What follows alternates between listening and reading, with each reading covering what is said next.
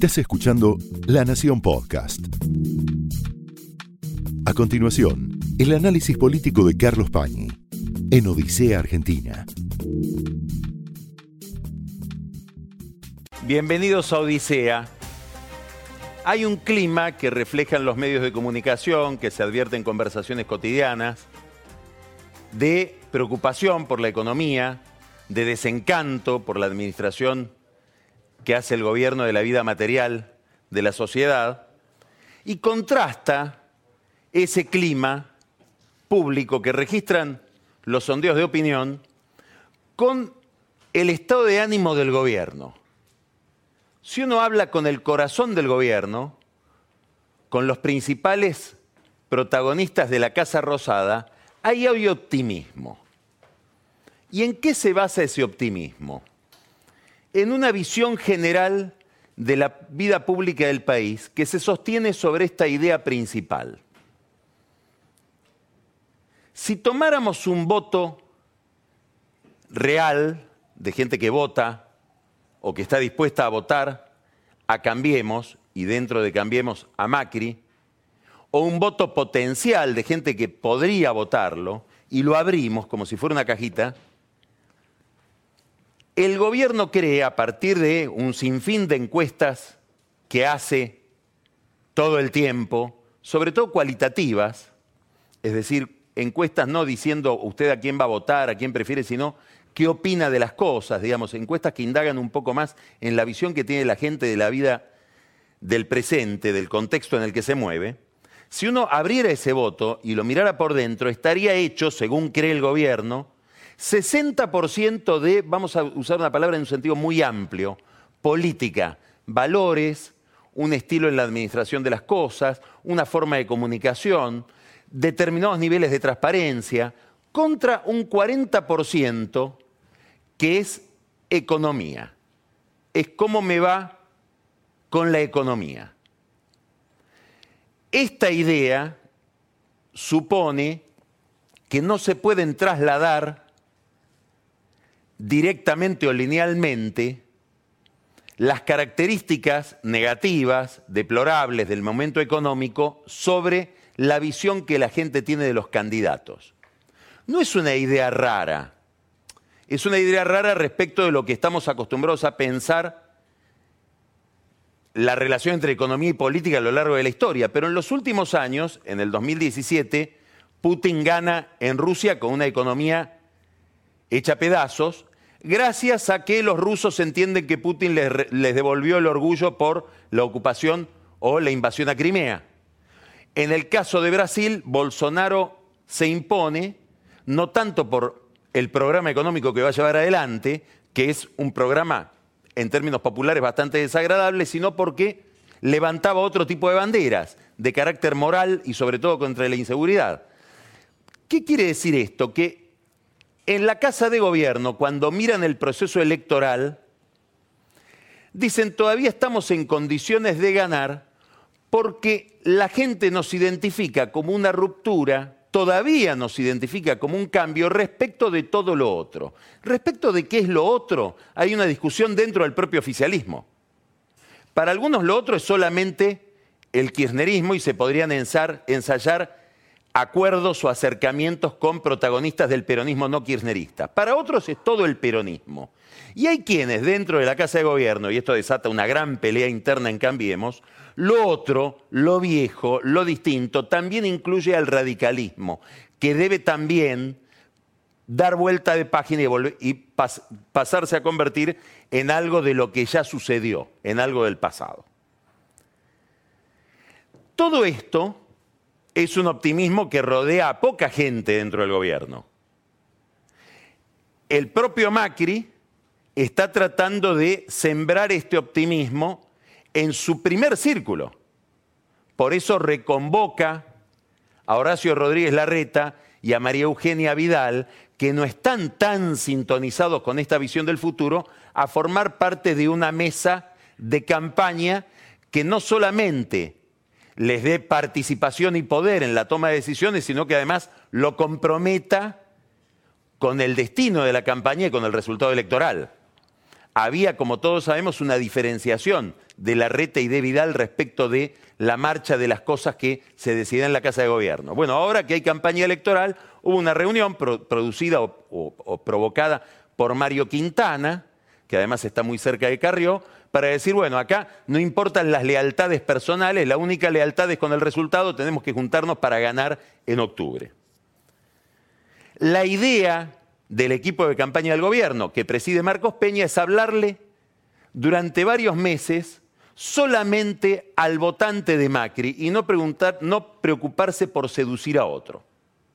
Hablarle a ese votante hasta tanto la economía se recupere, en la confianza de que se va a recuperar.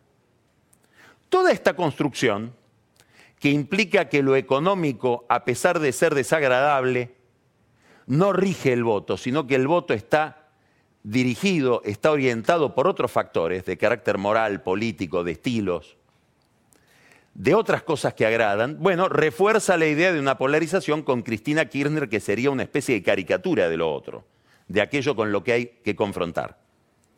Ahora, esta visión, esta hipótesis, esta teoría, tiene un talón de Aquiles. Es decir, podría fracasar si ocurriera algo. Y ese algo es hoy el organizador de toda la política en el país. Y ese algo se llama dólar. Si hubiera un descontrol del dólar, el gobierno empieza a pensar esta composición del voto, que está hecho en 60% de política y en 40% de economía, podría cambiar. ¿Por qué? Porque el dólar, antes que otra cosa, antes que una variable de orden monetario, financiero, económico, en la Argentina es un ordenador político. La sociedad mira el dólar y si el dólar está controlado, entiende que el gobierno conserva el control de la realidad. Y si el dólar se descontrola, empieza a advertirse que el gobierno ya no puede prever lo que va a pasar, perdió el curso de la historia, se le descontrola la realidad y hay que en todo caso, en ese escenario, pensar en otra persona. Por lo tanto, todos miran al dólar. Y aquí aparece Cristina, pero sobre todo aparece el peronismo no kirchnerista que ha buscado distintas opciones desde que Cristina se va del poder y que tiene ahora como la opción más visible a Roberto Labaña. Labaña también está mirando qué nivel de previsibilidad, qué nivel de orden puede garantizar el gobierno, y eso está directamente ligado a ese fenómeno de superficie que es la cotización del dólar. En el gobierno dice ahora respiramos tranquilos, ¿por qué? Porque empezó la liquidación de la cosecha, empiezan a entrar más dólares, tenemos los dólares del fondo que los vamos a ir gastando mientras los aplicamos al gasto del tesoro, llegamos al otro lado de la orilla. Y ahora tenemos garantizado que no va a haber inquietud cambiaria de aquí hasta las elecciones. Están los que dicen, mira, con esta inflación, que va a seguir siendo alta, probablemente vayas teniendo que soportar una pequeña corrida todo el tiempo hasta que domines la inflación. Y la inflación no está tan claro cuándo la vas a terminar de dominar. Insisto, esta discusión acerca del dólar es una discusión acerca de a dónde va a ir el poder. Seguramente la baña mira esto, pero lo mira con una perspectiva distinta de la que parecían tener los otros candidatos de ese espacio peronista no kirchnerista. ¿Por qué?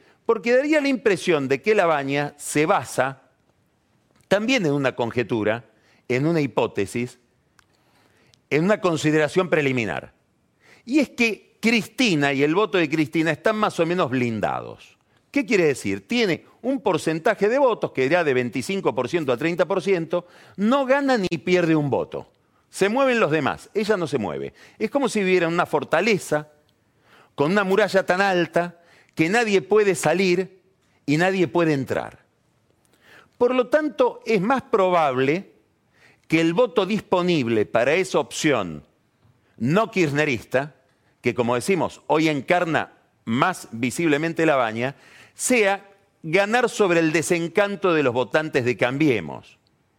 Para lo cual, la percepción de que el gobierno no maneja la economía es central.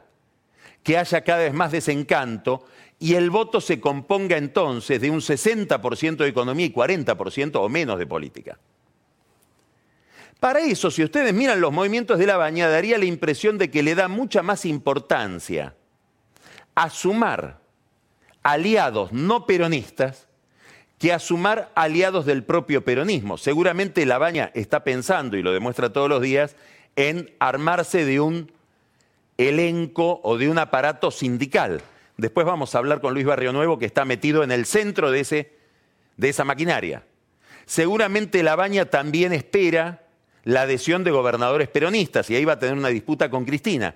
Pero en el centro de su obsesión está traer un sector del radicalismo, atraer a Margarita Stolbizer del GEN, sumar al socialismo de Santa Fe, digamos, reproducir a escala nacional lo que acaba de hacer en Córdoba Juan Schiaretti, que logró una alianza entre el peronismo y esos sectores no peronistas. Para decirlo de manera más sencilla, La Baña está pensando en competir por el voto de Macri armando una especie de Cambiemos dos, o una alianza parecida al a Cambiemos con un ingrediente peronista más poderoso. Claro, el gobierno depende entonces en esta disputa de dos variables. Primero, que no se escape el dólar y segundo, que el aspecto institucional, digamos ético-político, aquello que, según piensa la Casa Rosada, los vuelve distintos del resto, no empiece a controvertirse, no empiece a volverse problemático, no empiece a haber dudas respecto de esto.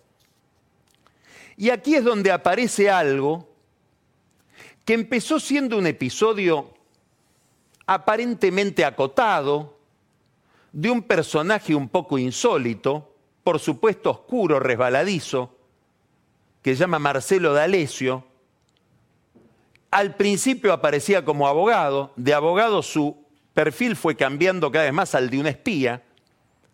Una causa en Dolores, de un juez federal que seguramente, no sé si tiene simpatías kirchneristas, pero no tiene simpatías macristas, empieza a tirar de la piola de D'Alessio y aparece un submundo que todos conocíamos de espionaje clandestino, del que venimos hablando acá en Odisea desde hace varios programas, ligado de manera más o menos regular a una cantidad de funcionarios puestos por Macri en la AFI, en la Agencia Federal de Inteligencia. En el centro de esos personajes, la número dos, que es la encargada de manejar el aparato operativo del espionaje, una mujer que se llama Silvia Magdalani y que está ahí no tanto porque es cambiemos, sino porque es continuemos, es decir, tiene una vinculación muy estrecha con todo el aparato de inteligencia que manejaba Néstor Kirchner a través de Francisco Larcher, que era en aquel momento el que ocupaba esa posición, la de número dos de la AFI. Bueno, aparecen ahora una cantidad de arrepentidos, sospechosos todos, todos tienen algo que ver con el mundo del espionaje y ese es un mundo tan opaco, sus abogados también, parecen que los mismos abogados, algunos de ellos trabajan para los organismos de inteligencia o trabajaron hasta hace poco con los, organismos de inteligencia y se presentan como arrepentidos en el juzgado del juez Ramos Padilla en Dolores. Acá hay que decir algo que va a quedar cada vez más en evidencia a medida que pasa el tiempo y que habla de una enorme fragilidad del aparato institucional argentino para encarar grandes causas judiciales, sobre todo las que tienen que ver con corrupción. Y es el uso que se hace de la figura del arrepentido. No es un uso novedoso.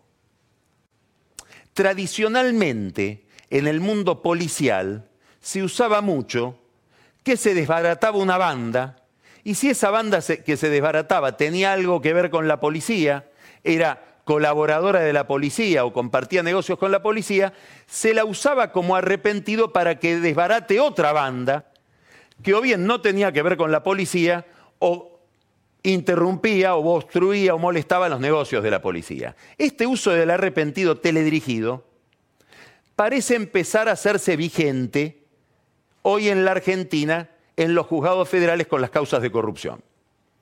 El kirchnerismo dice, con muchos rasgos de verosimilitud en muchos casos, hay arrepentidos a los cuales les cargan las declaraciones. usando la prisión preventiva como una especie de extorsión. Si vos no decís que la plata se la entregaste en mano a Cristina, seguís preso. Necesitamos que digas esto. Y el arrepentido lo dice, con tal de irse de la cárcel. Hay versiones que dicen que algunos han hecho declaraciones que están depositadas en escribanías diciendo yo dije tal cosa porque me apretaron porque si no, no podía salir de la cárcel. No sabemos. El kirchnerismo que busca que la realidad sea simétrica, ahora encontró su propio arrepentido. Así como hay arrepentidos en la causa de los cuadernos, empieza a haber arrepentidos en la causa de D'Alessio en el juzgado de Ramos Padilla. Y aparece uno de ellos que se llama Rolo Barreiro, que dice yo trabajaba para la AFI, después empecé a trabajar independiente para D'Alessio, reportábamos a la AFI, nombra comisarios, nombra Magdalani, pero además nos proveíamos de información de fiscales federales del conurbano bonaerense. Y nombran a un fiscal importante, Juan Ignacio Vidone, que es importante porque fue el fiscal de un caso que es un nudo en la política reciente de la Argentina, tan nudo que gracias a este caso Vidal se convierte en gobernadora, que es el caso del triple crimen de Quilmes General Rodríguez aquel crimen de tres empresarios que traficaban con efedrina. Es un caso muy vidrioso donde está muy involucrado el organismo de inteligencia al que pertenece este Barreiro y con el que estaba vinculado el fiscal Bidone. Lo cierto es que lo de Barreiro empieza a adquirir otra escala ahora. ¿Por qué? Porque Barreiro no solamente dice, nosotros le proveíamos de información al fiscal Bidone y él nos daba información a nosotros, sino que agrega lo siguiente, en esa información que obteníamos y en esa información que le proveíamos a la AFI había dos blancos inesperados. El juez de la Corte Rosenkrantz, hoy presidente de la Corte, y el juez de la Corte Rosati. Curiosamente, dos jueces puestos por el actual gobierno, a los que aparentemente la AFI seguía por lo menos querían saber cuáles eran los viajes que realizaban. En un momento en que estos dos jueces, Rosenkrantz no ocupaba la presidencia de la Corte y ambos estaban enfrentados a Ricardo Lorenzetti. Entonces, al lado de Rosenkrantz y al lado de Rosati, hoy se preguntan, ¿habría un túnel entre Lorenzetti y la AFI? Misterio. Lo único que sabemos de Lorenzetti es que manejaba las escuchas oficiales, las escuchas, las intercepciones de teléfonos y correos electrónicos que se realiza desde la justicia y que intentó hacer un acuerdo con la AFI que finalmente no salió. Más que eso no hay que decir. O por lo menos no hay datos evidentes que pudieran involucrar estos seguimientos a la pelea interna de la Corte. Lo que quiero decir es que ahora todo cambió de escala porque hay nada más y nada menos que dos miembros de la Corte que eran investigados o seguidos por un organismo de inteligencia que tenía una ramificación clandestina que les ofrecía información sobre estos dos jueces. De hecho, el socio en la vida comercial, en su estudio, del doctor Rosenkrantz, que se llama Gabriel Bousat, va a declarar en Dolores como testigo por ser víctima de estos seguimientos el jueves que viene. Pero ese jueves va a haber algo mucho más importante. Y eso importante es que tanto Gustavo Arribas, que es el íntimo amigo de Macri, traído desde Brasil para encargarse de esta organización de espionaje, un hombre que proviene del negocio del fútbol, no de la política, mucho menos de la inteligencia, tiene que ir a declarar a una comisión bicameral que hay en el Congreso de seguimiento de los organismos de inteligencia. Y junto con él tiene que ir a declarar la que está más expuesta en todo esto, que es Silvia Magdalani. Ya empiezan las preguntas acerca de si Arribas no terminará entregando a Magdalani. Pregunta que se hace sobre todo a Magdalani. Lo cierto es que ese organismo, que es la bicameral de inteligencia, está presidida por un radical. Y hoy las relaciones entre el radicalismo y el gobierno no son las mejores. En alguna medida porque el gobierno, como decíamos al comienzo, considera que el radicalismo también tiene que pasar al desván de la historia. Y en buena medida porque los radicales, disconformes con la política económica, empiezan a ver como atractiva, muchos de ellos, la candidatura de la baña. Por lo tanto, Arribas y Magdalani llegan a rendir cuentas a esa comisión que integran radicales, integra gente del PRO e integra sobre todo kirchneristas en un momento de tensión política dentro de Cambiemos. Con lo cual, lo que está pasando con la causa de Dolores y el tema del espionaje clandestino se resignifica.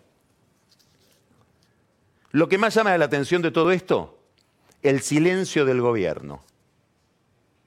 El silencio del gobierno incómodo, porque en un momento en que necesito ofrecer más que nunca aquello identitario, aquello por lo cual pide el voto, que es un cambio en la calidad de la política, un cambio en la calidad institucional, un cambio en las relaciones de la sociedad con la justicia, le aparece este es un mundo donde seguramente hay mucha operación de inteligencia, pero habrá que ver si lo que se cuenta es cierto o no. El kirchnerismo dice, está plagado de operaciones y de presiones y de manipulaciones la causa de los cuadernos. Pero claro, el problema es que el 90% de lo que se dice en los cuadernos es cierto. Se verificó por otra vía, que no es la declaración de los arrepentidos. ¿Sucederá lo mismo con este desmanejo de la inteligencia?